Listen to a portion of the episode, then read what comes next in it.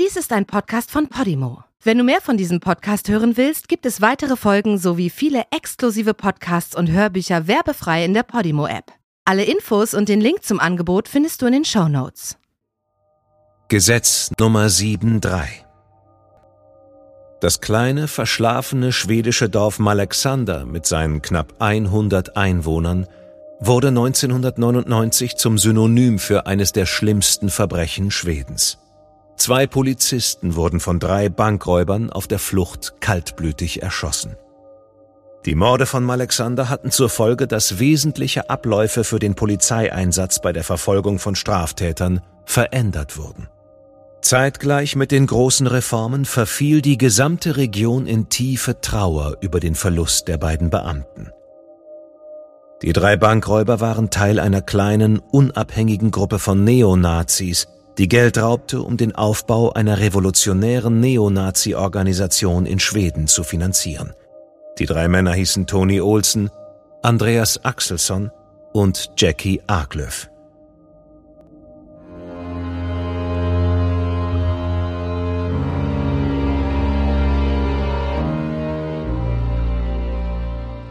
Du hörst Morden im Norden.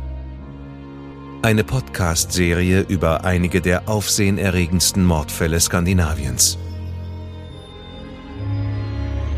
Was du hier gleich hören wirst, beruht auf einer wahren Begebenheit. Recherchiert und nacherzählt von Janne Orgor. Diese Nacherzählung basiert auf der Berichterstattung diverser Medien zum Sachverhalt dieser Tat. Einige Details wurden ausgelassen und von der Beurteilung des Verbrechens und des Täters sehen wir ab, weil ein Urteil bereits durch die Justiz gesprochen wurde. Bedenke bitte, dass einige der hierin geschilderten Details starke emotionale Reaktionen hervorrufen können. Besonders deshalb, weil es sich um das Leben und den Tod von echten Menschen handelt.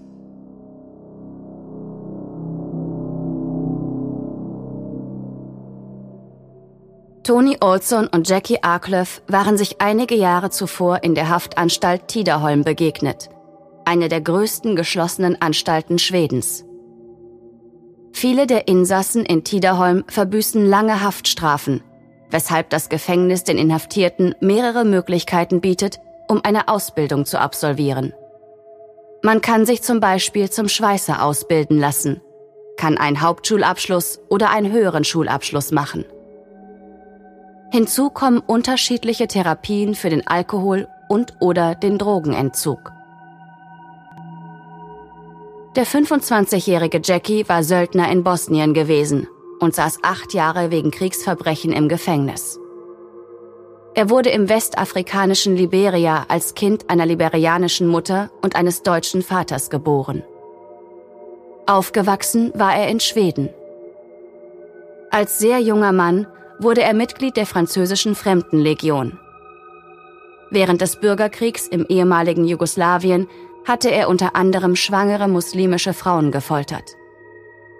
Er hatte faschistische Ansichten und seine Rekrutierung sollte sich für Neonazi Mats Nilsson als sehr einfach erweisen. Mats saß in Tiderholm wegen eines bewaffneten Raubüberfalls ein. Er war eng befreundet mit Toni Olsson, ein Gleichgesinnter, was die ideologische Ausrichtung anging. Der verbüßte eine Haftstrafe wegen der Vorbereitung zum Mord und eines Raubs. Mats und Toni wurden beide nach einem speziellen Abschnitt des schwedischen Strafgesetzbuchs namens 7.3 verurteilt. Hierbei geht es besonders um den Umgang mit den sogenannten gefährlichen Insassen, bei denen ein konkretes Fluchtrisiko besteht. Es handelt sich hierbei insbesondere um Personen, die schwere Gewalttaten und Drogendelikte begangen hatten und ihre Strafen unter Berücksichtigung eben dieser besonderen Rechtsvorschrift verbüßten. Die Auswirkungen waren strengere Haftbedingungen und Einschränkungen beim Freigang und bei der Bewährung. Mats und Toni hatten Kontakt zu dem berühmten schwedischen Dramatiker und Regisseur Lars Norén aufgenommen und schufen gemeinsam ein spezielles Theaterprojekt für die Insassen. Lars Norén schrieb das Stück 7.3 und mehrere der Gefangenen waren als Schauspieler Teil des Stücks. Unter ihnen auch die Initiatoren Toni und Mats. Um an den Proben im Landestheater teilzunehmen, wurden Toni innerhalb weniger Monate 65 Freigänge gewährt. Er wurde von einem Freund dorthin gefahren, dem 27-jährigen Andreas Axelsson, IT-Lehrer und Mitglied der schwedischen Neonazi-Partei Nationalsozialistische Front. Nach einigen Monaten der Vorbereitung war die Theatergruppe bereit für die große Premiere am 6. Februar 1999. Die Teilnehmer des Theaterprojekts hatten von der schwedischen Justizbehörde eine Sondergenehmigung erhalten, weil sie das Projekt als positiv bewertete. Obwohl ein Teil der Dialoge in eine äußerst rassistische und nationalsozialistische Richtung wies. Das von öffentlichen Geldern finanzierte Staatstheater war für die groß angelegte Tournee durch Schweden verantwortlich. Sie sollte sich über mehrere Monate erstrecken.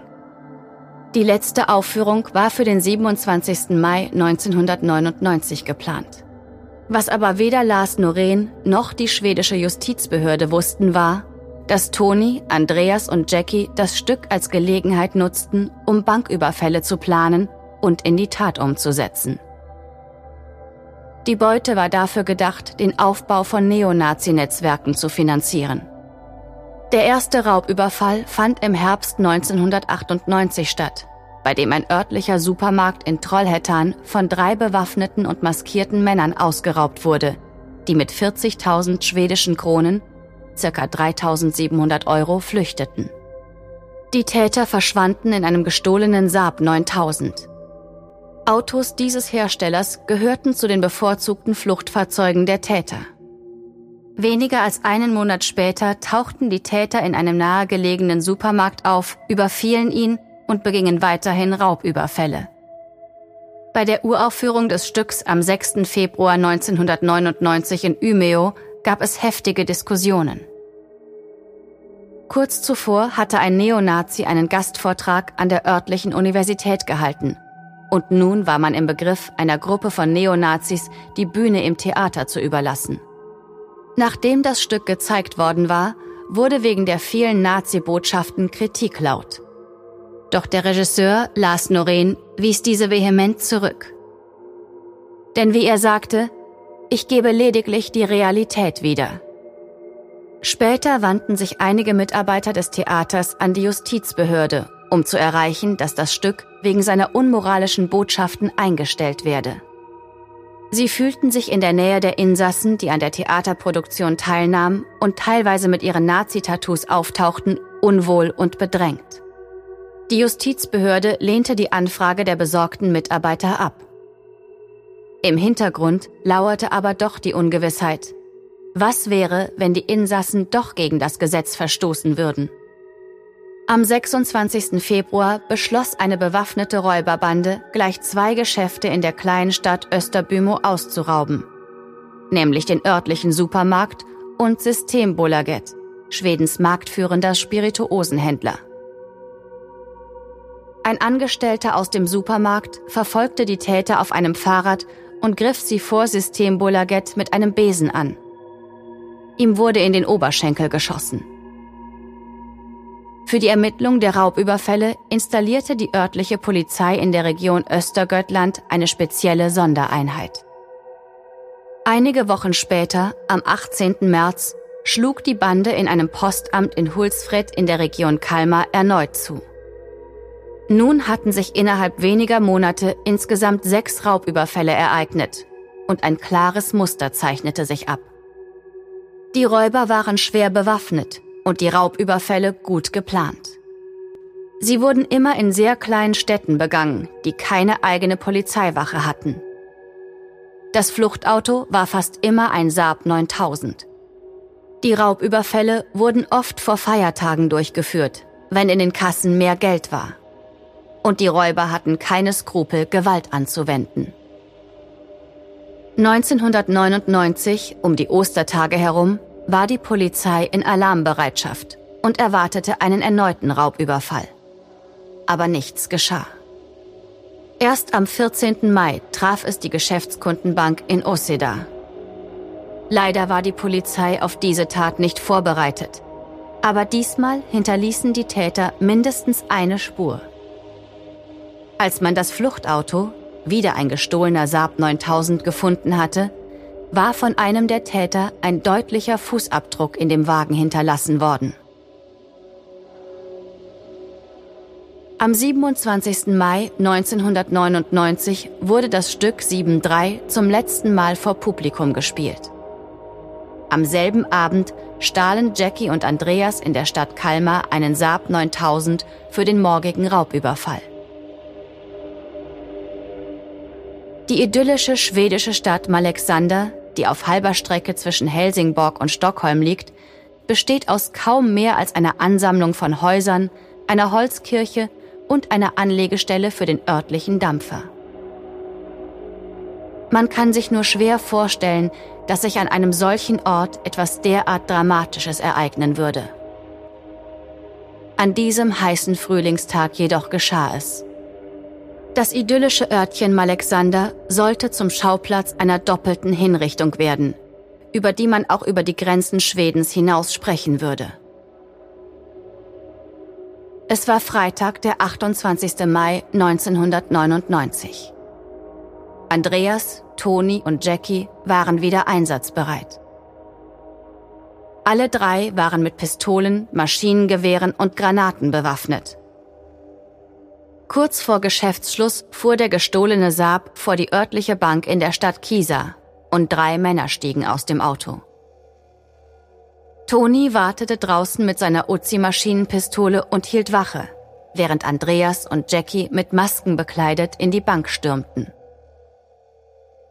Auf den Boden, alle, rief Jackie, woraufhin er und Andreas die Linsen aller Überwachungskameras mit schwarzer Farbe besprühten. Inzwischen war es einem der Mitarbeiter der Bank gelungen, den Alarmknopf zu drücken, ohne dass die Täter es bemerkt hatten. Draußen vertrieb Toni einen älteren Mann von der Bank. Der Mann wollte die Bank betreten. Toni sagte ihm direkt, dass gerade ein Raubüberfall stattfand.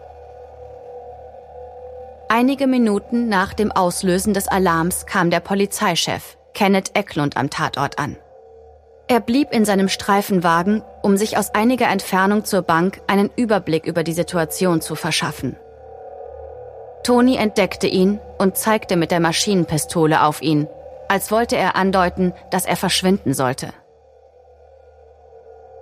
Der Überfall dauerte länger als gewöhnlich. Der Safe war mit einem sogenannten Zeitschloss versehen. Das bedeutete, dass es volle 15 Minuten dauerte, bis er vom Personal geöffnet werden konnte. Die Täter waren wütend und leerten in der Zwischenzeit die Kassen, während sie Kunden und Mitarbeitern befahlen, auf dem Boden liegen zu bleiben. Andreas und Jackie verließen die Bank mit mehr als zweieinhalb Millionen schwedischen Kronen, circa 235.000 Euro. Sie setzten sich auf den Rücksitz des Saab und als sie bemerkten, dass sie von Kenneth Eklund in seinem Streifenwagen verfolgt wurden, gab Toni Gas und fuhr mit über 140 Stundenkilometern davon, um ihn abzuschütteln.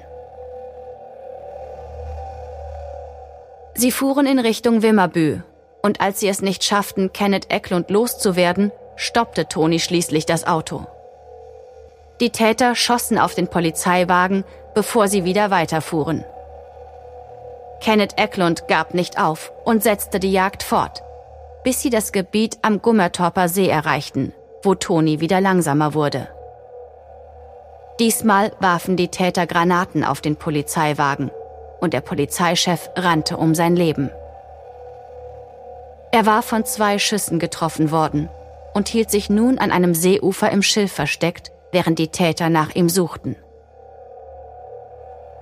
Ein Pressefotograf aus der Gegend, der ebenfalls dem Fluchtauto gefolgt war, hielt an, um Fotos vom Polizeichef zu machen. Kenneth entdeckte den Fotografen und war kurz davor, ihn zu erschießen, in dem Glauben, er sei einer der Täter. Die Täter gaben die weitere Suche nach dem Polizeichef auf und setzten ihre Flucht fort. Einige Minuten später hielten sie in Clintorp an wo sie, wie sie es geplant hatten, den grünen Saab durch einen Mietwagen, einen weißen Toyota Avensis austauschten. Von hier aus sollte es dann weitergehen. Das Geld wurde im Kofferraum verstaut. Die Waffen nahmen sie mit sich in den Innenraum des Fahrzeugs. Die Nachmittagsschicht der örtlichen Polizei bestand aus dem ruhigen 42-jährigen Ole Boren und seinem Kollegen, dem jungen und ehrgeizigen 30-jährigen Robert Karlström. Um 15 Uhr hatten sie ihren Schichtanfang in Wagen 5320. Es dauerte nicht lange, bis bei ihnen über den Polizeifunk die Meldung einging, dass es einen Bankraub in Kieser gegeben habe. Leider konnten sie nicht wissen, wie schwer bewaffnet die Täter waren. Über Funk ging eine Nachricht von der Funkzentrale der Polizei in Motala ein. Die Täter waren gesehen worden, wie sie auf der Autobahn südwärts in Richtung Boxholm fuhren. Im Fluchtauto hatte Andreas die Rolle des Fahrers übernommen. Er bemühte sich, die Geschwindigkeitsbegrenzung einzuhalten, um nicht aufzufallen. Jackie versteckte sich auf dem Vordersitz und Toni lag flach auf der Rückbank. Man sollte von außen nicht sehen können, dass sich drei Männer im Wagen befanden. Trotzdem fiel den beiden Streifenbeamten Ole und Robert der Toyota auf. Sie baten die Zentrale, das Nummernschild zu überprüfen, weil sie vermuteten, dass es sich um das Fluchtauto handeln könnte. Der Fahrer fuhr unsicher. Und als die Zentrale durchgab, dass das Auto in Stockholm gemietet worden war, beschlossen Ole und Robert, es anzuhalten und mit dem Fahrer zu sprechen. Doch auf das Blaulicht reagierte der Fahrer nicht. Und erst als Ole und Robert den weißen Toyota mit heulenden Sirenen verfolgten, machte er abrupt, quer auf der Straße stehend, vor dem kleinen See in Malexander Halt. Die drei Täter stiegen, jeder von ihnen schwer bewaffnet, aus dem Auto aus und feuerten auf den Einsatzwagen. Ole und Robert versuchten hinter den Autotüren in Deckung zu gehen, um zurückschießen zu können. Die Dienstwaffen der beiden waren von weitaus kleinerem Kaliber als die Waffen der Angreifer und bereiteten ihnen große Probleme. Außerdem war erstmal keine Hilfe in Sicht. Sie rannten hinter den Streifenwagen, um sich zu verstecken. Doch auf dem Weg wurde Robert von Jackies Pistole direkt oberhalb der kugelsicheren Weste in die Schulter getroffen. Ole wurde am Knie getroffen. Kurz bevor Robert das Bewusstsein verlor, war es ihm gelungen, einem der Bankräuber, Andreas, in den Bauch zu schießen. Jackie half zuerst seinem verwundeten Kumpel auf den Rücksitz des Toyotas. Dann kehrte er zurück und nahm Roberts Pistole von der Straße und schoss damit auf Ole, der am Straßenrand verwundet auf dem Bauch lag. Er nahm Oles Waffe und feuerte sie aus einer Entfernung von zehn Zentimetern gegen die Stirn des bewusstlosen Robert ab. Sie setzten ihre Flucht fort und ließen zwei tote Polizisten zurück. Als die Polizeizentrale über Funk mithörte, dass mit einer automatischen Schusswaffe gefeuert und unzählige weitere Schüsse abgegeben worden waren, schickte man Verstärkung nach Malexander. Es war zu spät. Reporter und Pressefotografen waren schnell an Ort und Stelle. Bevor aber die Spurensicherung der Polizei am Tatort eintraf, verging eine Ewigkeit. Zügig wurde eine Kommandozentrale eingerichtet, dessen Aufgabe darin bestand, die Mörder der Polizisten aufzuspüren und festzunehmen. Die Jagd war von relativ kurzer Dauer. Andreas war der Erste, der verhaftet wurde als er mit der Schusswunde im Bauch, die er durch Roberts Waffe erlitten hatte, im Krankenhaus auftauchte. Jackie tauchte unter, wurde aber drei Tage später in Tyresö bei Stockholm festgenommen. Toni schaffte es ganz bis nach Deutschland zu fahren, wo er sich von da aus nach Costa Rica absetzte. Hier wurde er allerdings nach gut einer Woche festgenommen und an Schweden ausgeliefert. Das Geld aus dem Banküberfall konnte man bis heute nicht ausfindig machen. Im Herbst 1999 begann die Verhandlung gegen sie vor dem Gericht in Linköping. Alle drei gaben zu, den Banküberfall auf die Geschäftskundenbank verübt zu haben und bei der Schießerei in Malexander anwesend gewesen zu sein. Aber alle drei bestritten, die tödlichen Schüsse auf die Beamten abgegeben zu haben. Trotz des Mangels an stichhaltigen Beweisen gegen einen von ihnen wurden alle drei wegen Mordes verurteilt, weil sie die Tat gemeinsam ausgeführt hatten. Es war ein umstrittenes Urteil, weil das Gericht beschlossen hatte, einen im schwedischen Strafgesetzbuch neuen Begriff der Mitschuld anzuwenden, der es ermöglichte, den Komplizen die gleiche Schuld zuzuweisen wie dem Täter selbst. Darüber hinaus verurteilte man sie zu der härtesten Strafe, die das schwedische Rechtssystem verhängen kann. Lebenslange Freiheitsstrafe. Die drei legten gegen das Urteil beim Gericht der zweiten Instanz Berufung ein. Im folgenden Jahr bestätigte dieses Gericht das in der ersten Instanz gesprochene Urteil. Der mutmaßliche Drahtzieher der Neonazi-Gruppe, Mats Nilsson, hatte, nachdem die Polizei einen Teil des Erlöses aus den früheren Raubüberfällen bei ihm sichergestellt hatte, wegen Hehlerei ein Jahr Gefängnis mehr erhalten. Einige Jahre später gab Jackie zu, dass er derjenige gewesen war, der die beiden tödlichen Schüsse abgefeuert hatte. Jahrelang hatte er beteuert, weder an den Raubüberfällen noch an den Morden beteiligt gewesen zu sein. Es war möglicherweise dieses späte Geständnis, welches das schwedische Justizsystem dazu veranlasst hatte, die Taten seiner beiden Komplizen Andreas und Toni mit anderen Augen zu betrachten. Toni Olsson, der seinen Namen inzwischen in Toni Büström geändert hatte, konnte nach vielen eingereichten Anträgen die Herabsetzung seiner Strafe zu 35 Jahren Gefängnis erwirken.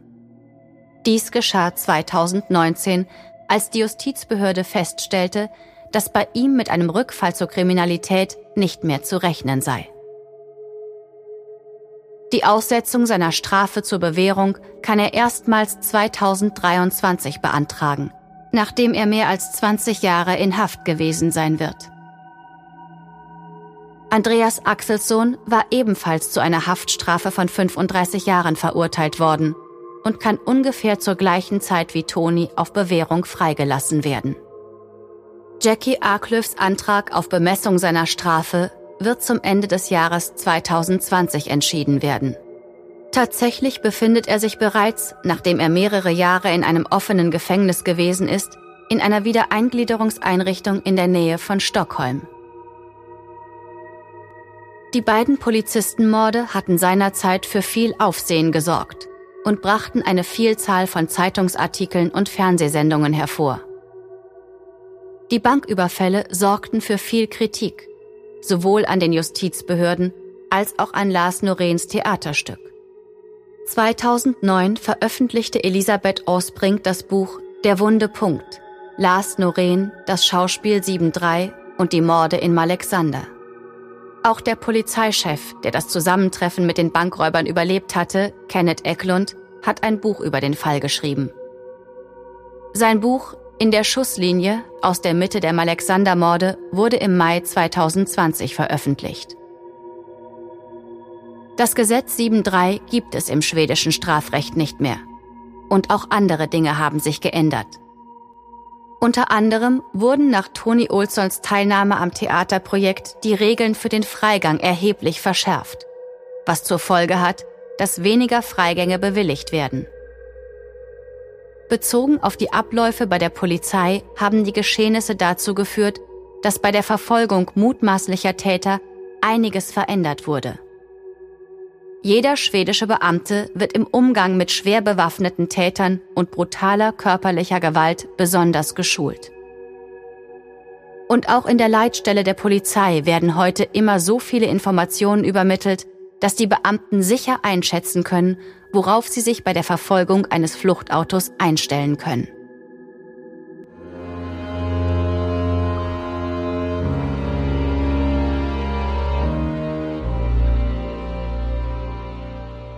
Die deutsche Fassung der Serie Morden im Norden ist eine Produktion der Fritzton GmbH im Auftrag von Podimo.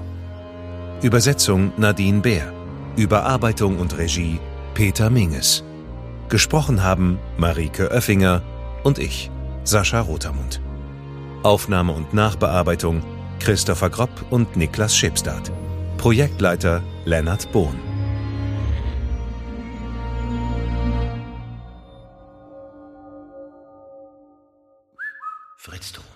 In der Podimo-App hörst du tausende Podcasts und internationale Hörbücher aller Genres. Dabei erhältst du personalisierte Empfehlungen und kannst deine Lieblingsinhalte auch offline hören. Ganz egal, ob zu Hause, in der Bahn oder beim Spazierengehen. Lass dich mit Podimo von spannenden Geschichten in den Bann ziehen, lerne etwas Neues oder hol dir Tipps für dein Familienleben.